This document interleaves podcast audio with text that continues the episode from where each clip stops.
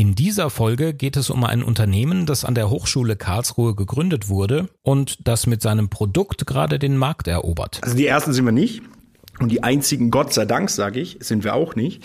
Also ich freue mich sogar, dass große Wettbewerberfirmen wie in Huawei zum Beispiel auch so eine Technologie rausgebracht haben, weil das ein Zeichen dafür ist, dass der Markt auf jeden Fall da ist. Das zeigt, da ist Potenzial da, sonst würden die sich nicht damit beschäftigen. Weil im Prinzip vielleicht auch gleich eine Ansage an jeden, der gründen möchte, wenn ihr in einem Markt seid, wo es überhaupt keine Alternative gibt, dann ist es vielleicht kein Markt. Der HKA Podcast. Die Hochschule Karlsruhe zum Anhören. Mit Jan Holthaus. Vor ein paar Jahren, da habe ich drei Studenten an der HKA kennengelernt, die damals gerade dabei waren, ein Gerät zusammenzubasteln, mit dem sie Solaranlagen optimieren wollten. Das Ding hat im Labor und in ersten Tests ziemlich gut funktioniert und, so viel habe ich noch mitbekommen, die drei haben nach ihrem Studium gemeinsam ein Unternehmen gegründet, um ihre Idee und ihr Produkt weiter voranzutreiben. Inzwischen ist das Gerät schon eine ganze Weile auf dem Markt und die BRC Solar GmbH, so heißt die Firma, ist auf Expansionskurs. Und das war für mich natürlich ein schöner Grund, mal mit dem Mikrofon dort vorbeizugehen.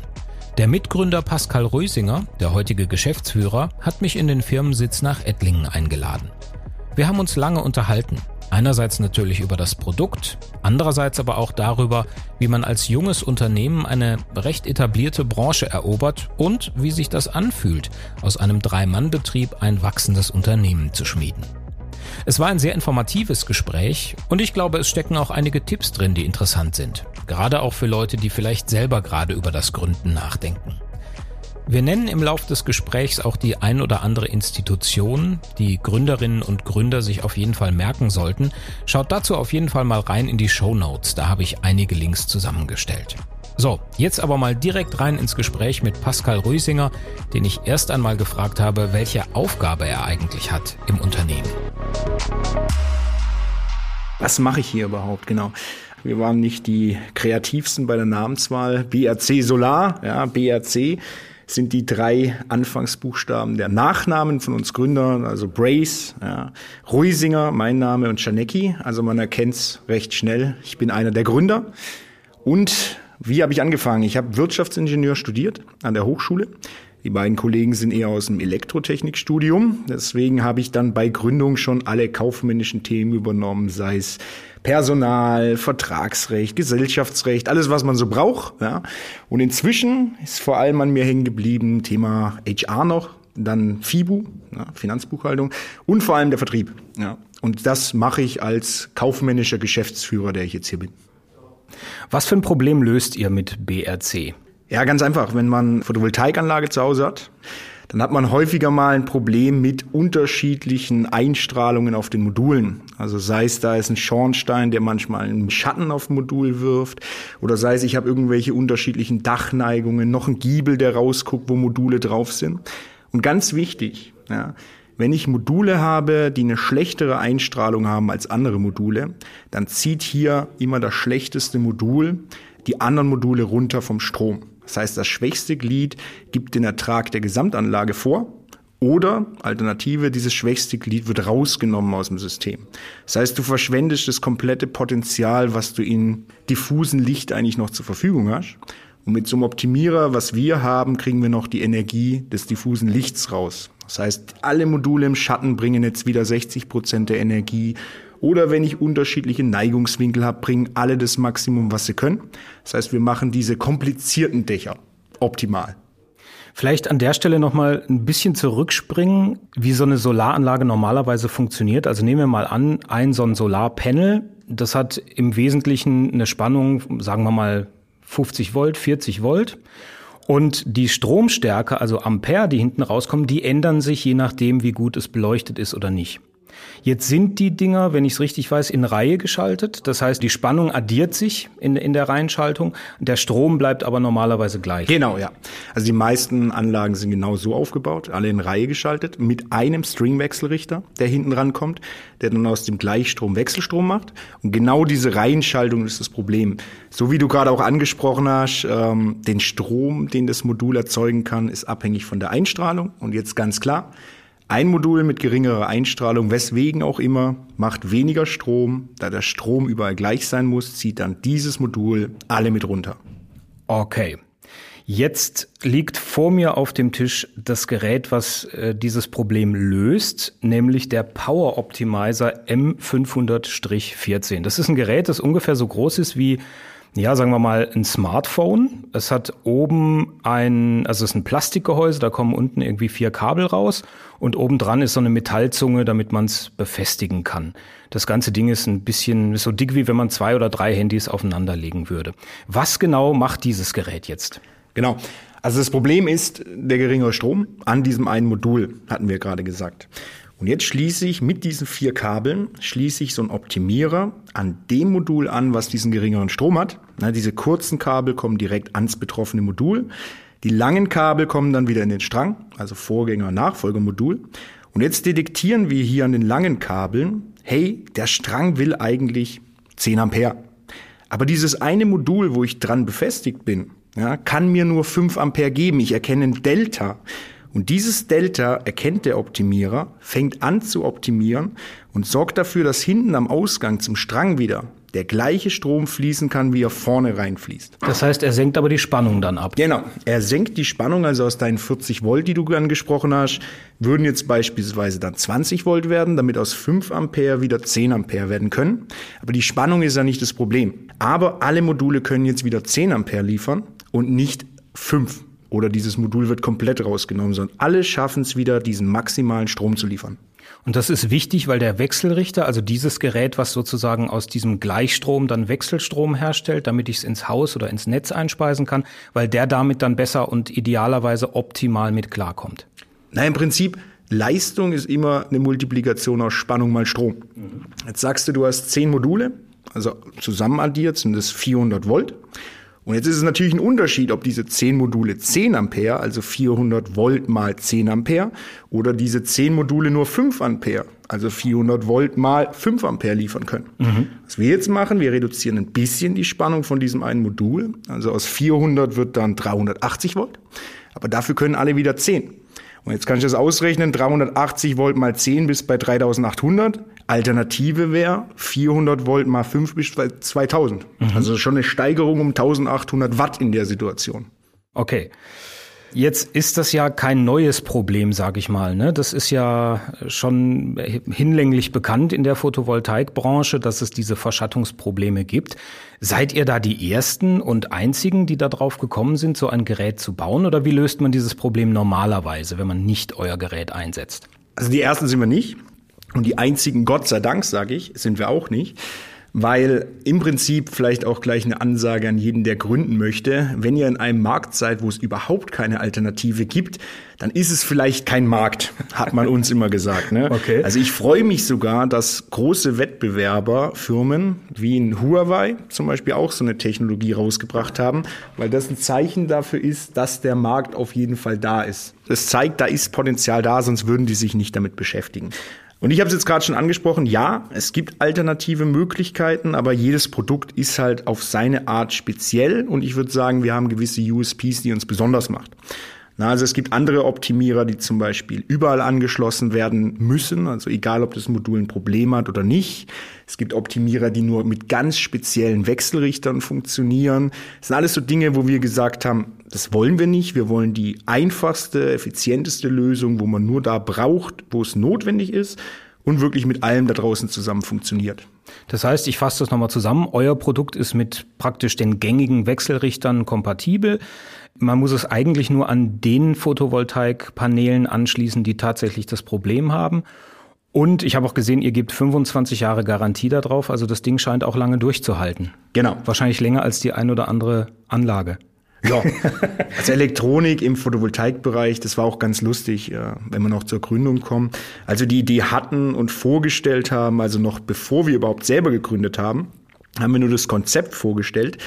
Und gerade genau wegen dem, was du sagst, 25 Jahre muss es leben. Es ist immer aktiv eigentlich, während die Sonne scheint. Du hast immer ja tagsüber eine gewisse Elektronik, die arbeiten muss. Ja. 25 Jahre muss es überleben, Witterungsbedingungen oben auf dem Dach. Ne? Eiskalt im Winter, unglaublich warm im Sommer.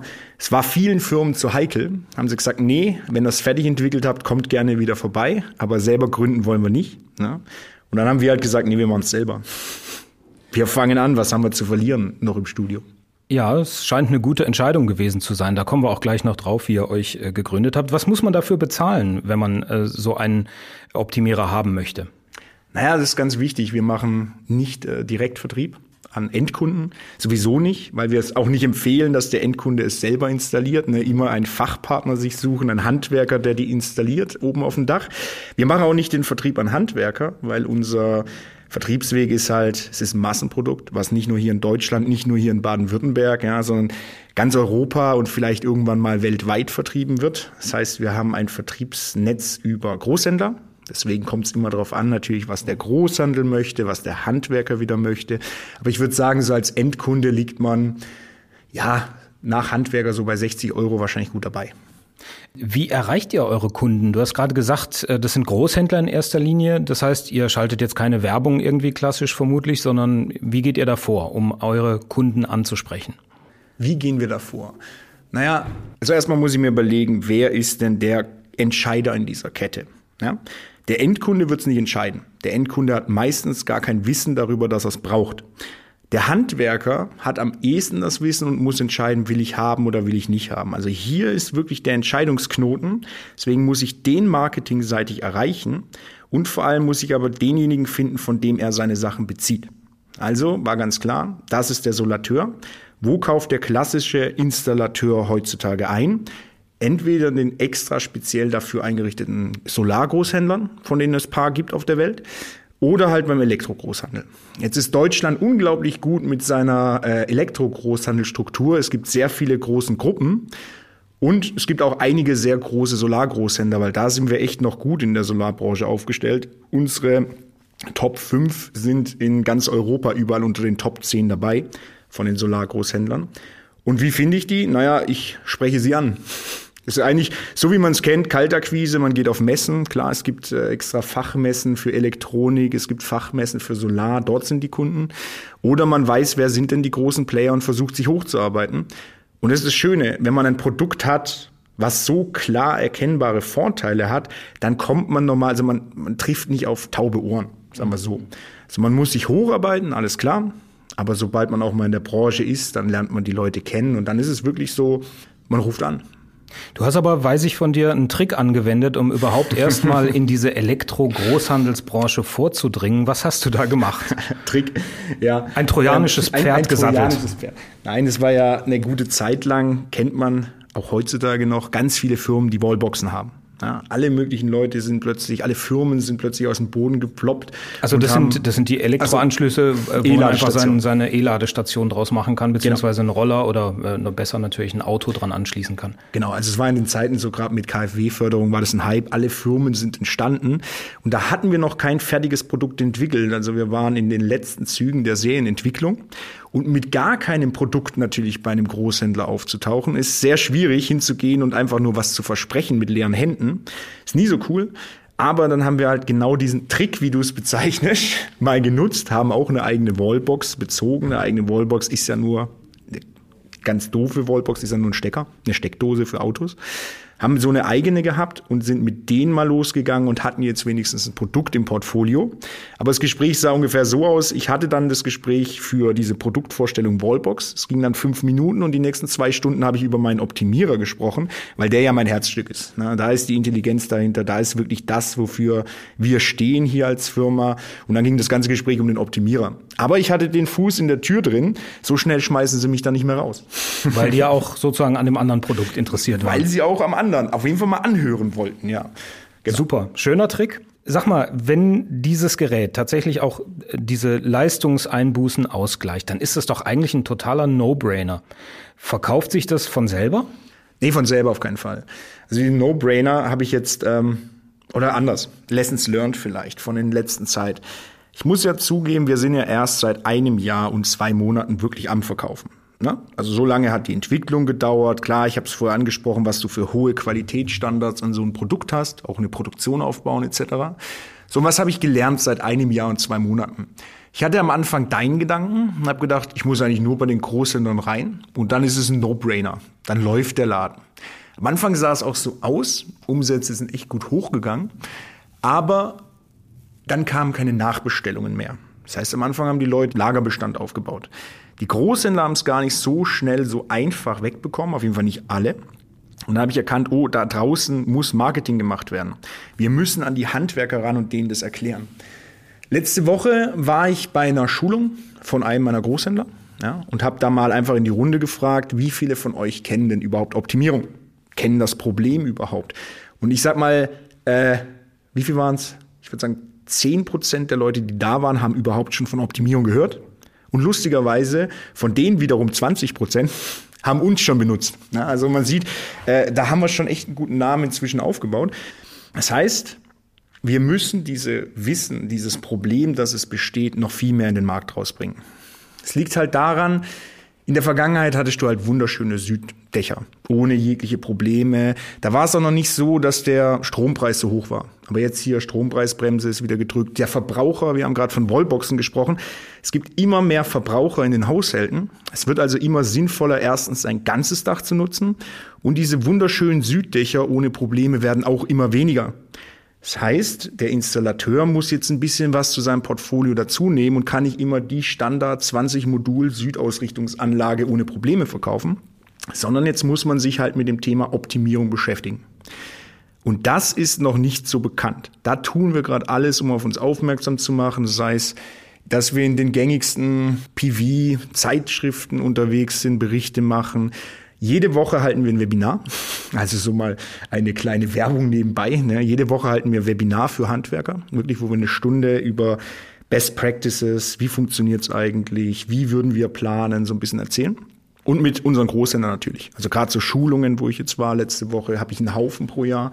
Irgendwelche Hausmessen, auf denen wir unterwegs sind, weil einfach das muss bekannter werden.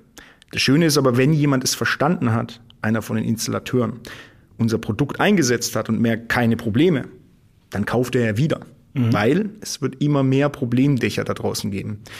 Ich gehe inzwischen dahin und sage, ungefähr 60 Prozent aller Neuanlagen haben irgendeine Form von Optimierungsbedarf, sei es aufgrund einer Verschattung oder sei es aufgrund von, dass der Kunde jetzt doch jeden Zentimeter, den Giebel da noch dazu, irgendwie noch ein paar auf die Garage draufklatschen. Und immer da hast du halt einen Bedarf. Ich hatte einen Kunden, der hatte eine schöne Süddachanlage, eigentlich wunderschön. 20 Module. Aber der Kunde hat jetzt gesagt, ich hätte gern noch vier Stück unten auf meine Garage drauf platziert, da ist ja noch Platz. Wenn ihr jetzt schon da seid, wenn ich jetzt schon dieses Investment von x tausend Euro in die Hand nehme, dann will ich auch das Maximale haben.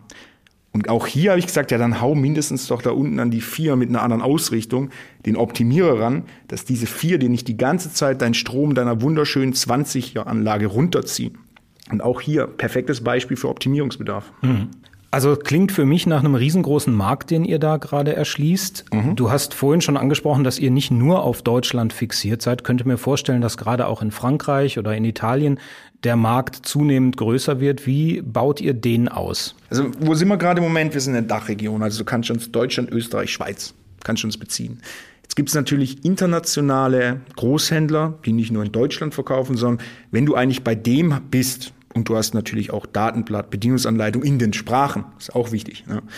dann kannst du mit dem eigentlich auch in anderen Ländern starten. Was aber vermehrt hinzukommt, ich habe vorhin davon gesprochen, man kennt sich in der Branche und man unterstützt sich gegenseitig. Und wir sind ja kompatibel mit den Wechselrichtern. Das heißt, manchmal gehen wir auch gemeinsam mit den Wechselrichtern hin und sagen, hey, bei welchen Großhändlern habt ihr denn große Abnahmemengen? Und dann sprechen wir gemeinsam mit den Großhändlern und sagen, hey, es wäre sinnvoll, dass ihr so ein Paket aus Wechselrichter und Optimierer anbietet, weil es halt einfach ein kluges Add-on zum Portfolio ist.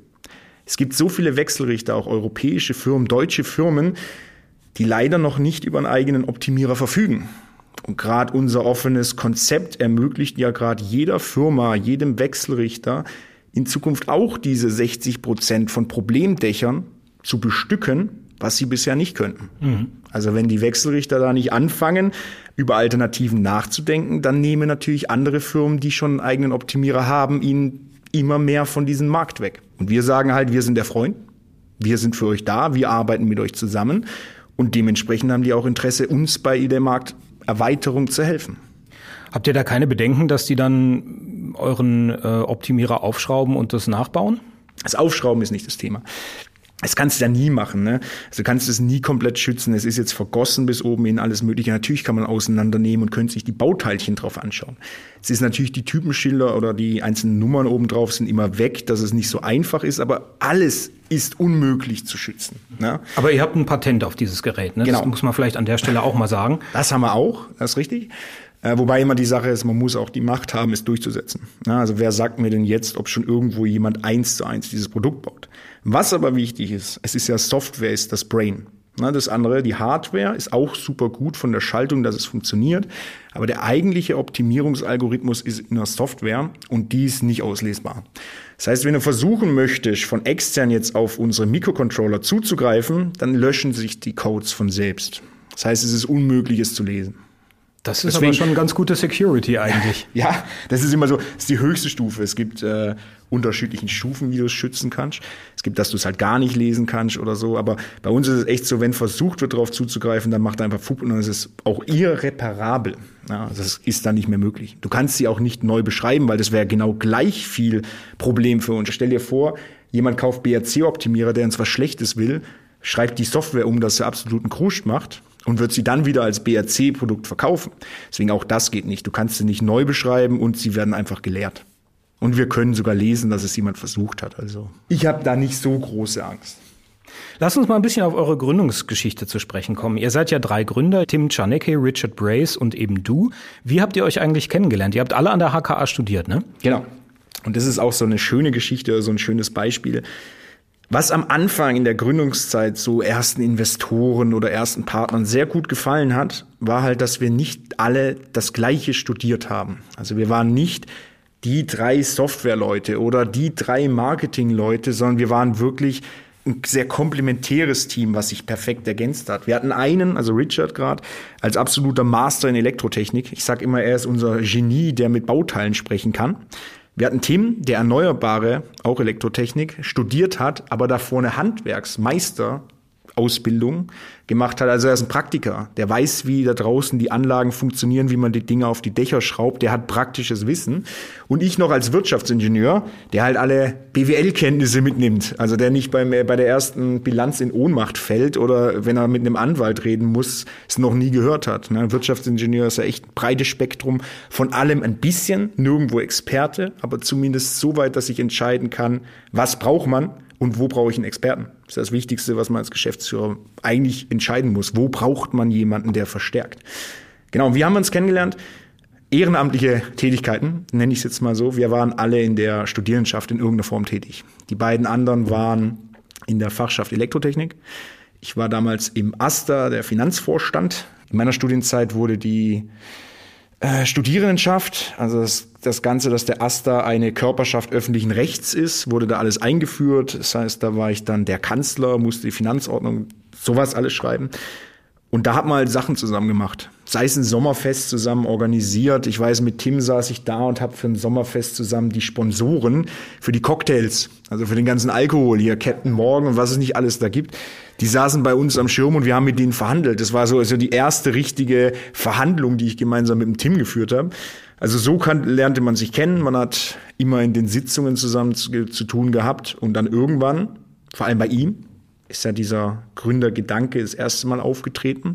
Er wusste, dass ich auch gründen möchte, ein ganz anderer Bereich, aber ja. Und so hat er sich dann irgendwann gesagt, hey, mit dir kann man gut arbeiten. Du willst ja auch gründen. Hier ist meine Idee, willst du nicht mitmachen? Und es hat mich mehr überzeugt als alles, was ich machen wollte. Was wolltest du machen eigentlich? Software. ich habe davor in Werkstudententätigkeiten für ein größeres Unternehmen gearbeitet und habe für die unternehmenseigene Software geschrieben. Und da wurde mir gesagt, ey, wenn du das als Selbstständiger machen würdest und verkaufst, verdienst du das Zehnfache. Also ich hätte sogar schon die ersten Kunden gehabt für meine Sachen. Aber erstens hat meine Software häufig dazu geführt, dass Menschen nicht mehr notwendig waren weil ich es automatisiert habe. War nicht so cool grundsätzlich. Und eine Hardware fand ich von Anfang an, also ich fand den Sinn dahinter einfach cooler. Du nimmst in die Hand, du hast wirklich einen Mehrwert, dann auch die Erneuerbaren, an die ich glaube. Ich meine, meine Mutter war eine der ersten, die vor 25 Jahren eine PV-Anlage aufs Dach geschraubt hat und Wärmepumpe. Noch vor dem ganzen Stress von heute. Deswegen fand ich die Idee halt einfach besser als meine eigene und er hat mich recht schnell überzeugt, dass es mehr Sinn macht, da mitzumachen, als jetzt mein Software-Ding wie jeder andere zu machen. Hätte vielleicht auch funktioniert, alles gut. Aber so macht es mehr Spaß, morgens aufzustehen.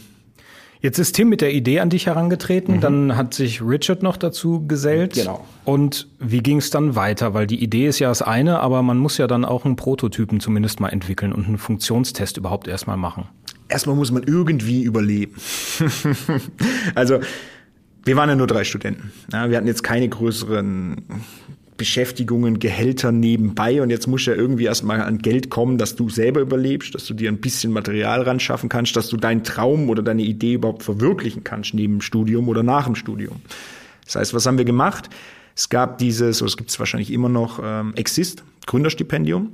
Da ist vor allem das KIT-Partner gewesen, aber wir hatten an der Hochschule, also an der HKA, auch jemanden, der uns da unterstützt hat. Und mit denen gemeinsam haben wir uns für dieses Stipendium beworben. Das heißt, äh, bei diesem Stipendium bekommt man dann, glaube ich, 1000 Euro monatlich oder irgendwie so einen bestimmten Betrag auf jeden Fall, so dass man davon leben kann als einer der Gründer. Und ich glaube, da werden dann bis zu drei Personen auch unterstützt, wenn ich es richtig weiß, oder? Wie viele Personen weiß ich nicht mehr, aber das hängt auch davon ab, was für einen äh, Ausbildungsgrad du hast. Also bist du noch im Studium, kriegst du weniger, hast dein Bachelor zumindest bestanden, kriegst ein bisschen mehr. Tim hatte auch ein bisschen mehr, weil er eine Meisterausbildung davor hatte und das besonders äh, gefördert wurde. Und du kriegst halt ein bisschen Geld für Sachmittel. Also wir konnten uns dann wirklich die ersten Sachmittel kaufen, überhaupt mal PCs, überhaupt mal äh, Infrastruktur, die ersten Te Prototypen, das Material dafür, dann Löten etc. Das musste man ja alles machen. Das heißt, dieses Stipendium hat uns auf jeden Fall geholfen, das erste Jahr zu überleben, vor Gründung. Also noch vor GmbH-Gründung, damit man ersten Prototypen wirklich raus in Testanlagen bringt, hat uns dieses Stipendium vor allem unterstützt. Und da wart ihr noch in den Räumlichkeiten der HKA? Genau, im P-Gebäude dass es inzwischen nicht, nicht mehr, mehr gibt. Da ist jetzt eine große Baulücke, aber äh, gut, es gibt andere Räumlichkeiten an der HKA, die heute zur Verfügung stehen würden. Das heißt, ihr habt euch da eingeschlossen. Ich habe euch damals auch besucht äh, im Labor und das war alles so wie man sich das eigentlich vorstellt. Überall standen Sachen rum und, äh, und Lötkolben und eigentlich eine total gemütliche Atmosphäre. Habt ihr das auch so genossen, so wie es aussah? Also sag mal, wie soll ich das sagen? Also irgendwie war es schon schön, vor allem mit den beiden anderen so zusammenzusitzen, es gibt's gar nicht mehr so richtig. Ich bin jetzt viel unterwegs, auch gerade im Vertrieb, im Ausland, bei irgendwelchen äh, Kunden. Und es war irgendwie schon schön, einfach, es hatte einen anderen Flair. Es war weniger professionell, es wäre mehr dieser Startup-Flair und man hat halt geguckt, wie man kommt. Man hatte nicht so viele Mitarbeiter. Das war weniger stressig und irgendwie, es war mehr hobbymäßig, mehr Spaß. Jetzt ist es ein Unternehmen, macht immer noch Spaß, aber es gibt viel mehr Regularien, an die man sich halten muss, viel mehr Münder, die man stopfen muss auf gut Deutsch. Heißt das so? Also füttern. Das Maulstopfen. Nee, Maulstopfen, so wollte ich es nicht sagen. Nein, aber äh, man muss halt durchgucken, wie alle Leute zufrieden sind. Das, na, es ist ja viel mehr Verantwortung, was jetzt an einem hängt. Also beide Seiten sind super cool. Was wir jetzt haben, ist natürlich viel mehr Möglichkeiten. Wir können viel schneller wachsen. Ich sage immer, das erste Jahr war noch Jugendforscht oder die ersten Jahre waren noch sehr viel Jugendforscht. Aber es war irgendwie auch näher man hat alles so zusammen gemacht. Wir saßen wegen einem Pitch zu dritt zusammen und haben drüber geredet. Heutzutage, wie dieses Interview, mache ich halt einfach, logischerweise. Ähm, das ist äh, verloren gegangen und das war richtig schön früher auf diesem kleineren, engeren Raum. Und ja, man hat halt mehr kooperiert noch mit der Hochschule, dass man da im Labor nutzen durfte. Hier erneuerbare Labor haben wir immer genutzt und haben da auch zusammen gegrillt und solche Dinge, weiß ich noch. Also es war schon cool, ja. Will ich nicht missen, aber auch die jetzige Zeit will ich nicht missen. Mal abgesehen von den Räumlichkeiten, äh, wie hat euch die Hochschule denn sonst noch unterstützt auf dem Weg in die Gründung? Also zum einen das Patent, wenn man da noch drüber spricht, ist ja auch von der Hochschule gekommen. Ist immer ein super Hinweis an jeden, der gründen möchte und an der Hochschule ist. Patente oder Hochschulen an sich, wie sage ich es immer, Hochschulen und Universitäten an sich, da sitzen oder stehen oder unterrichten ganz viele kluge Leute, die ganz viele kluge Sachen gemacht haben oder immer noch tun. Und dementsprechend gibt es ganz viele auch Patente, ganz viele Erfindungen, die an der Hochschule so geboren werden. Aber ein Professor ist ja vor allem da zum Lehren. Ne? Und dementsprechend ist es meistens so, wenn das Patent beantragt ist, wenn das Patent durch ist und die Machbarkeit ist bewiesen, dann ist es ja genug für einen Professor. Und dann wäre es ja eigentlich genau das Spannende, jetzt anzufangen und zu entwickeln und kostengünstiger und was richtig Cooles draus zu machen, wie jetzt beim Optimierer. Da hört es dann auf, weil das ja nicht der Job von einem Professor grundsätzlich ist. Aber so ist es halt einfach. So war es ja auch für uns. Jeden, der gründet an der Hochschule, kann ich mal empfehlen, guck mal, was es da für coole Entwicklungen gibt. Und da kann man sicher was draus machen. Also das ist das eine, ne, das Patent überhaupt mal, dass wir das bekommen haben, dass wir darüber gesprochen haben, übertragen, abgekauft hatten wir es dann. Was gab es noch? Exist, klar, haben wir die ganze Zeit die Unterstützung bekommen von der Hochschule. Es gab auch die Gründerunterstützung, wo man auch Räumlichkeiten mit nutzen konnte. Man kam an Mentorenprogramme. Ich weiß noch, unser erster Partner in der Gründungsphase sind ja immer diese Inkubatoren und Acceleratoren. Das wurde auch uns nahegetragen von der Hochschule. Das heißt, da geht es dann auch darum, Geldgeber zu finden, die da vielleicht ein bisschen Geld reinschießen in die Entwicklung und euch damit unterstützen. Genau, den ersten Investor sozusagen über so einen Inkubator. Haben wir da auch über ein Programm gefunden, wo uns damals Katharina, war das noch, vom G-Lab, Gründerlab, Gründer ja, genau, Chile? damals G-Lab. Chile. das heißt inzwischen X-Lab. Vielleicht kurz zur Erklärung, ähm, wenn man als Studierender eine Idee hat und eine Gründung vornehmen will oder einfach mal grundsätzlich wissen möchte, wie das Ganze so funktioniert, dann findet man im X-Lab die Ansprechpartnerinnen und Ansprechpartner, die einen da coachen. Da sind äh, Mitarbeiterinnen, Mitarbeiter und auch Professorinnen, Professoren mit dabei, die richtig Ahnung haben und selber äh, wahnsinnig viel Business-Erfahrung haben und auch jede Menge Leute kennen. Und das ist dann dieses Netzwerk, was du gerade angesprochen hast auch Beschleuniger äh, zu finden, die mit einer Geldspritze vielleicht äh, dann parat stehen. Ja, Geld und Know-how vor allem. Also so Inkubatoren, die bringen ja jetzt nicht das große Finanzielle, es ist auch gar nicht, es sind ja keine Finanzinvestoren, die sind halt ein bisschen mit drin, haben auch ein paar Prozent am Anfang gehabt und dann helfen sie dir vor allem durch Mentorenprogramme. Wir haben Mentoren, die wir bis heute sogar noch teilweise haben, darüber kennengelernt. Das erste Mal gepitcht, habe ich auch nie gemacht. Jetzt hast du ein paar Präsentationen in der Schule oder auch in der Hochschule mal gemacht, aber steh mal wie beim Thelen damals vom KIT im riesen Hörsaal und halt mal vor ein paar tausend Leuten einen Vortrag. Ne, das hat ja nie einer vorbereitet auf sowas. Ne? Ja, klar. Und gerade solche Präsentationstechniken, Verhandlungstechniken, worauf muss man achten, wenn man einen Arbeitsvertrag macht. Alles, was so aus dem reinen Studium Theorie in die Praxis geht, für sowas sind solche Partner echt Gold wert. Gab es eigentlich irgendwann mal Skepsis? Also gab es da vielleicht auch Leute, die gesagt haben, was soll das denn für ein Wunderding sein? Nicht in der Richtung, äh, sondern eher in die Richtung, dass es so einfach ist. Also ich habe es ja vorhin erklärt, was es tut. Und es ist so logisch. Und du sagst ja auch gleich, ja, das müssen ja, wie, wie macht man das? Wir haben das den Leuten genauso erklärt. Strom gering, unser Gerät macht Strom wieder hoch. Natürlich ist da mehr Technik dahinter, aber so vom Wirkungsprinzip ist es jetzt kein wie haben sie es immer genannt? Es ist keine Rocket Science. Also diesen Satz habe ich so schrecklich oft und ich habe ihn gehasst, weil die Leute immer gesagt haben, ja, aber das ist ja logisch, also das, da kann kein Markt dahinter sein, das ist ja so einfach, das macht ja jeder. Und dann sage ich, nee, jetzt kommt es halt drauf an, ne, was die Be Bedingungen an so einer Elektronik sind, wie es genau funktioniert von der Schaltung, dann ist es doch plötzlich Rocket Science. Aber das Prinzip war so einfach, dass manche Leute gesagt haben, nee, also das kann ja jeder, also das kann ja nicht so cool sein. Ja. Das war das Einzige, was ich an Skepsis gehört habe. Okay, aber ihr habt ja das Gegenteil bewiesen. Wie waren denn äh, eigentlich die weiteren Iterationen? Also ihr habt natürlich erstmal einen Prototypen gehabt und ich sehe jetzt hier zum Beispiel auf dem Tisch vor mir liegt eine frühe Version des Gerätes, was äh, im Prinzip aus der Platine nur besteht und äh, komplett in so ein Gehäuse vergossen ist, wahrscheinlich damit es schön wasserdicht ist. Was war das Problem? Weshalb sieht es heute anders aus? Das ist mein Lieblingsbeispiel, ja. Also es ist so spannend, wenn man aus dieser Jugendforschtphase rauskommt, von der ich vorher gesprochen habe. Da denkst du einfach nur, machbar ist das Ziel. Also du zeigst, dein Konzept funktioniert, aber dann bist du ja fertig. Ne? Denkt man so, ganz naiv, wie man ist aus der äh, Studienzeit. Aber das ist es nicht. Das ist nur der kleinste Teil. Ich würde sagen, das sind die 20 Prozent hast dann bestanden. Weil das da waren, würde ich sagen, dieser Prototyp, von dem du sprichst, das waren die 20 Prozent. Er hat funktioniert. Er war auch okay vom Preis. Aber dann kommen halt von außen Regularien. Und gerade in der PV-Branche hast du eine Menge Regularien. Und da weiß ich noch, bei diesem Gehäuse war es die Thematik, dass es anziehend auf Marder gewirkt hat. Und so ein Marder ist natürlich schlecht, wenn der an solchen Geräten, die draußen frei verfügbar, sei es an Freiflächen oder auf irgendwelchen Dächern installiert sind oder an Garagen. Es ist nicht so cool. Und das ist damit zum Beispiel gestorben, dass es die Idee war. Okay, das also, heißt, der Marder frisst sich dann durch die PV-Anlage auf. Ja, an den Kabeln. Und an den Kabeln so einen Bruch zu haben, das ist keine gute Sache, weil du hast ja auch eine ordentliche Spannung. Also erstens ist es ganz schlecht für den armen Marder ne, weil da hast du bis zu 1000 Volt mal anliegen in dieser Reinschaltung. Das macht der Marder nur einmal. Aber, Aber es gibt wollen, einen schönen Lichtbogen. Es, ja, und dann, wenn der Marder mal fertig damit war, ist auch nicht cool für dich. Ne? Das möchtest du nicht haben. Also das ist zum Beispiel ein Grund, was dann halt passiert. Ne? Neben allen anderen Sachen, neben der Machbarkeit, kommen halt Sachen dazu. Es muss günstig sein, dass es auch jemand kauft. Darf auch nicht die teuerste äh, Technologie sein. Ist auch eine Sache, ganz wichtig. Und dann müssen es halt alle Normen, die da draußen erfüllt sind, alle Witterungsbedingungen, alles Mögliche muss halt auch erfüllt sein. Dann kommt noch irgendein Prüflabor dazu, was noch mitguckt und schaut, dass du auch keine Störungen EMV-seitig in die Welt hinaus bläst. ja, stimmt, damit man nicht den Polizeifunk stört am Ende oder, oder das Babyphone. Fernsehempfang. Ja. genau.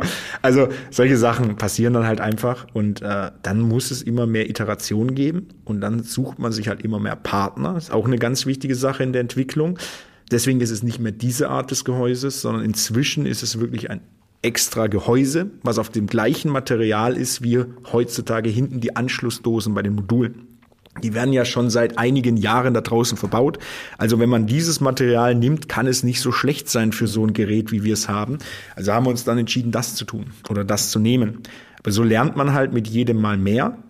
Und vor allem lernt man immer mehr, je mehr man Praxiserfahrung macht, weil nur von der Theorie, da bleibt es diese 20 Prozent ne? Jugend forscht, von der ich gesprochen habe. Du lernst halt genau sowas wie diesen Marderschaden einfach nur, indem du es ausprobierst und dann sagt dir das jemand. Da hätten wir jetzt noch ein Jahr lang weiter es optimieren können, hätten wir es nie rausgebracht in den Markt, hätte man ein Jahr später gemerkt, funktioniert nicht. Also ich sage immer, dieses MVP wird ja immer gesprochen, Minimum Viable Product, ne, der erste funktionierende Prototyp, so schnell wie möglich raus, so schnell wie möglich Markterfahrungen machen, bei Kunden mal in eine Testanlage bringen, Feedback einholen. Sonst macht man ewig Jugendforscht. Wie lange habt ihr gebraucht von der ersten Idee bis zum so jetzt fertigen Produkt, wie es vor uns auf dem Tisch liegt? Na, nehmen wir mal dazu, dass 2017. Na, 2018 haben wir gegründet, aber das erste Mal im Labor rumgelötet, so richtig, würde ich sagen, würde ich 2017 nehmen und jetzt verkauft seit äh, eineinhalb also ein Jahr und zwei Monate. Produktion war ein Jahr vorher schon klar. Aber verkaufen tun wir es jetzt seit einem Jahr, zwei Monate. Das heißt Ende 22. Das heißt fünf Jahre mit Weiterentwicklungen. Am Anfang war es dann noch eine Elektronik für kleinere Modulklassen. Dann haben wir gesehen, der Markt geht immer mehr in höhere Modulleistungsklassen. Also wenn wir jetzt ein Produkt rausbringen, können wir jetzt entweder den kleinen rausbringen oder wir sitzen nochmal zusammen, optimieren die ganze Platine gleich für die nächste Generation und haben uns dann dafür entschieden, dass wir jetzt eher für die heutigen Modulklassen gewappnet sind. Wenn wir jetzt mit dem früheren Modell unterwegs wären, wären schon einige Module nicht mehr nutzbar für unseren Optimierer. Deswegen war es eine gute Entscheidung, da lieber nochmal zu sagen, hey, so ein Pivot nennt man das ja, nochmal eine Veränderung im Konzept und lieber nochmal entwickeln und ein besseres Produkt für höhere Leistungsklassen rausbringen. Ihr seid in diesen fünf Jahren auch wahnsinnig gewachsen. Ich habe ja schon eingangs erwähnt, dass ich hier in Ettlingen in euren Büroräumlichkeiten bin. Man muss sagen, wir befinden uns hier in den Räumlichkeiten einer alten Papierfabrik und ihr habt jetzt hier eine ganze Etage für euch in Beschlag genommen. Wie viele Leute arbeiten inzwischen für BRC? Ja, das ist so ein Konzept. Äh, wir haben feste Mitarbeiter, wir haben Studis, auch sehr stark noch mit der HKA verwurzelt, wo immer neue Studis kommen. Ich glaube, so sieben Studis haben wir hier noch von der HKA und irgendwie so sechs Mitarbeiter, die mal ihre Wurzeln in der HKA hatten. Auch immer ganz lustig. Äh, insgesamt, summa summarum, würde ich sagen, sind wir so 37. Äh, kommen in zwei Wochen noch mal, dann sind wir über 40. So ungefähr, damit man das Gefühl hat, ja. Aber jetzt, da wir jetzt das Produkt draußen haben, schon bekannter sind, haben wir jetzt natürlich noch ganz andere Möglichkeiten, weiter zu wachsen. Also sehr viel Wachstum kam in den letzten zwei Jahren.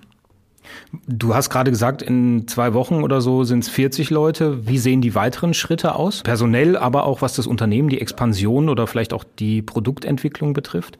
Ich habe ja gesagt, äh, im Moment Dachregion, ne, Deutschland, Österreich, Schweiz. Jetzt mit Partnern und alleine in die weiteren Länder. Ich kann mal so viel ankündigen, was ich gerade auf dem Zettel habe, ist Frankreich, Spanien, Italien, dann oben Belgien, Niederlande, wo ich letzte Woche war.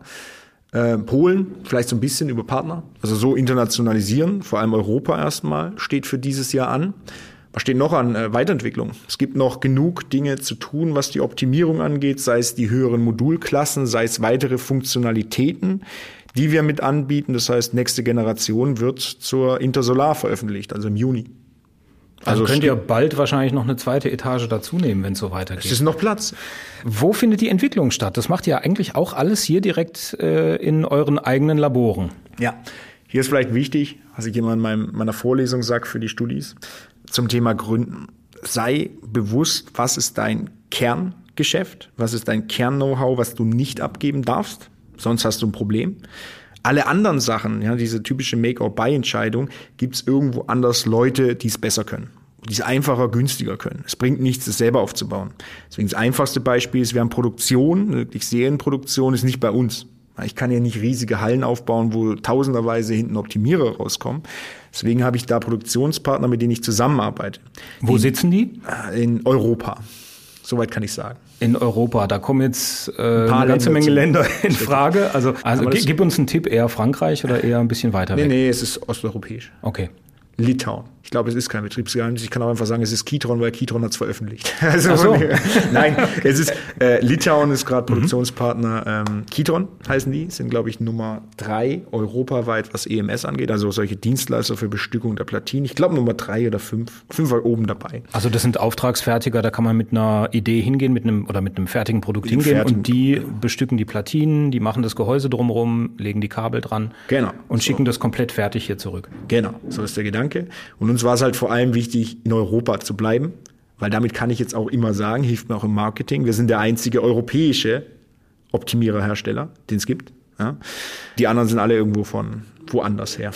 auch von der Produktion wahrscheinlich aus Fernost. Was für Vorteile hat das, relativ lokal zu produzieren? Na, ich bin einfach sicherer in der Produktion. Ne? Es kann nirgendwo wieder eine Fähre quer stehen und wir haben Probleme. Du hast gesehen, ein bisschen Material haben wir auch unten. Also wir können auch noch so ein bisschen Produktion überbrücken, falls mal die Bauteile nicht geliefert werden sollten. Das ist einfach eine Sicherheit. Ne? Man kann auch mal hingehen.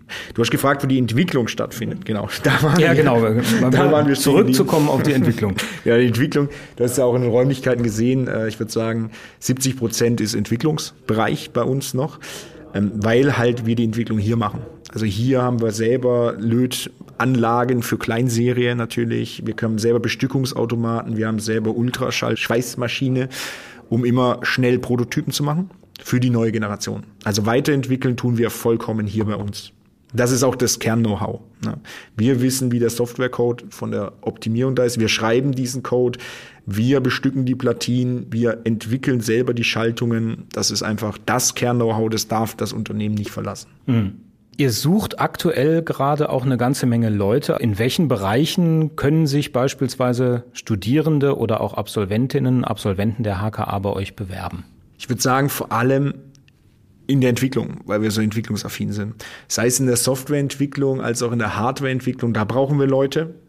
Grundsätzlich suchen wir jetzt noch jemanden fürs Marketing. Ich habe vorhin gesagt, dass wir das Marketing sehr konzentrieren auf die Handwerker. Das heißt, da ist sehr viel, was da noch für Möglichkeiten am Start sind, Pressemitteilungen, Aktionen mit äh, Großhändlern, Messen veranstalten, all das Zeug, das ist im Marketingbereich. Vertrieb habe ich auch davon gesprochen, kann man auch nochmal drüber reden, da zu erweitern. Aber aktiv suchen, feste Stellen ist es vor allem echt Softwareentwicklung, Hardwareentwicklung, Projektmanagement, solche Dinge für die weiteren Produkte. Und ihr nehmt auch äh, Praktikantinnen und Praktikanten der HKA, also wenn jetzt einer zum Beispiel im fünften Semester irgendwie einen Praktikumsplatz sucht, werdet ihr auch eine gute Adresse sozusagen? Also wir haben hier hinten ein paar sitzen, die sind genauso gestartet. So wirklich mit einer Werkstudententätigkeit bei uns, dann irgendwann die Abschlussarbeit geschrieben. Ich glaube, gerade im Moment schreiben auch zwei Leute, drei Leute, glaube ich, eine Software, zwei Hardware, ja, äh, ihre Abschlussarbeit in unserem Haus und viele bleiben, weil sie es irgendwie cool finden. Du warst Werkstudent bei einem großen Konzern, hast dort gearbeitet. Warum hast du dich trotzdem für die Selbstständigkeit entschieden und nicht etwa für eine sichere Festanstellung in einem großen Konzern bei gutem Gehalt? Es ist im Prinzip so, ich habe in größeren Konzernen, habe ich häufig das Gefühl oder die Situation kennengelernt, dass sehr auf Kostenstellen geschaut wird.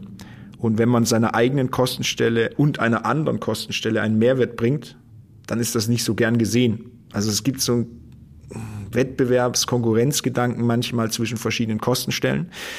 Und ich habe mit meinem Chef Ärger bekommen, weil er mich bezahlt, aber eine andere Abteilung auch so viel Profit hat von mir. So in der Form. Es war so ein bisschen ein Gegeneinanderarbeiten. Dann hatte ich bei vielen Menschen manchmal das Gefühl, dass sie Sachen arbeiten und gar nicht genau wissen, was sie da eigentlich tun. Also den Sinn der Arbeit einfach nicht so richtig haben. Sie arbeiten gut, sie arbeiten ihr Job super, sind nach acht Stunden fertig, haben die Sachen von links nach rechts abgearbeitet und sind glücklich. Und das gönne ich auch jedem. Aber mich hat es nicht so glücklich gemacht. Ich wollte immer mehr wissen, warum und warum kann ich das nicht ändern. Und immer wenn ich an der Grenze von einer Abteilung war, wo ich keinen Einfluss mehr hatte, war ich sehr ärgerlich, weil ich es nicht ändern konnte. Weil ich eine Idee hatte, das kann man doch anders machen. Aber ich hatte halt nicht die Macht sozusagen, etwas da zu ändern. Weil ich nur in diesem eingeschränkten Bereich verantwortlich war. Und das war eine Sache, wo ich immer gesagt habe, das kann man doch besser. Und dann irgendwann halt, ja, dann mache ich's besser. Hoffentlich. Ne? Jetzt will ich niemanden, ich will keiner Firma, keiner großen Firma zu nahe treten. Ich merke jetzt ja auch schon durch unseren Wachstum, wie viele Sachen sich ändern, wie viele Sachen man braucht, dass man jetzt Prozesse notwendig hat, das alles strukturieren und regeln muss. Deswegen kann auch sein, dass ich in zehn Jahren oder irgendein Werkstudent oder Abschlussarbeiter in meiner Firma in zehn Jahren da sitzt und denkt, also BRC, was denn das für ein eingefahrenes Konzept, was sind das für komplizierte Strukturen und Prozesse, das muss man besser machen, aber das ist auch schön. Dann habe ich jemanden motiviert zum Gründen. Also so muss man es mal sehen. Aber das war vor allem der Gedanke dieses, ich sehe da was und denke, das muss doch irgendwie besser gehen und ich will es mir beweisen, dass es geht. Hast du irgendwelche Tipps für Studierende, die jetzt merken oder vielleicht vor einer ähnlichen Entscheidung stehen und sagen, ich möchte mich gerne selbstständig machen oder ich habe eine Idee für ein Produkt? Was sollen die unbedingt machen? Hm gibt es ganz viele Tipps, die ich gebe. Gerne. Ich versuche ich versuch das mal kurz zusammenzufassen. Ich halte ja immer äh, auch bei der Hochschule so eine Vorlesung zumindest immer für Leute aus dem Entrepreneurship Master, also echt Leute, die sagen, hey, ich will entweder ein Geschäft übernehmen oder mich selbstständig machen. Da halte ich immer eine Vorlesung und habe immer so eine Abschlussfolie. Ich überlege, ich versuche sie mir in den Kopf zu holen und zu sagen, was ich da immer Tipps gebe.